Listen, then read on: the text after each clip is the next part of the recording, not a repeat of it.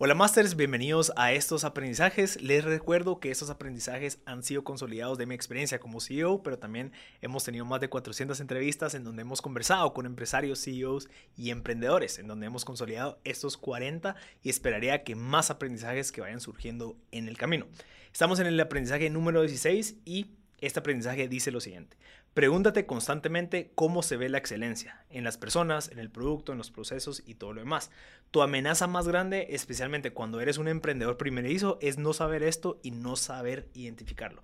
Creo que esto es también parte de una cultura interesante y pues todo comienza con el CEO. Cuando tú comienzas a emprender, cuando tú comienzas a trabajar en tu emprendimiento, lo primero que tienes que saber es, ok, ¿cómo se minaría esto de una manera excelente? ¿Cómo este proceso puede ser de la manera más excelente posible? ¿Cómo puede ser la contratación de una manera excelente? O sea, siempre tengamos esa vara alta en donde buscamos la excelencia si en dado caso nosotros tenemos eso impregnado en nuestra cultura, en nuestra mente, pues eso es lo que vamos a comunicar nosotros con nuestro equipo, ya sea que estamos empezando a emprender y no tenemos equipo eh, eh, al principio, y cuando vayas contratando, pues vas diciendo, ok, ¿cómo se va a ver excelente esto? ¿Cómo se va a ver excelente ese contrato que voy a hacer o esa persona que voy a contratar? ¿Cómo se miraría la persona más excelente? Entonces empezamos a pensar de una manera excelente, ¿por qué? Porque eso al final repercute en el cliente. Entonces, Conclusión en el aprendizaje número 16 es preguntémonos constantemente cómo este producto se miraría excelente, cómo este servicio sería excelente, cómo esta contratación sería excelente, etcétera, etcétera, cómo esta campaña de marketing sería excelente para que siempre tengamos como esa,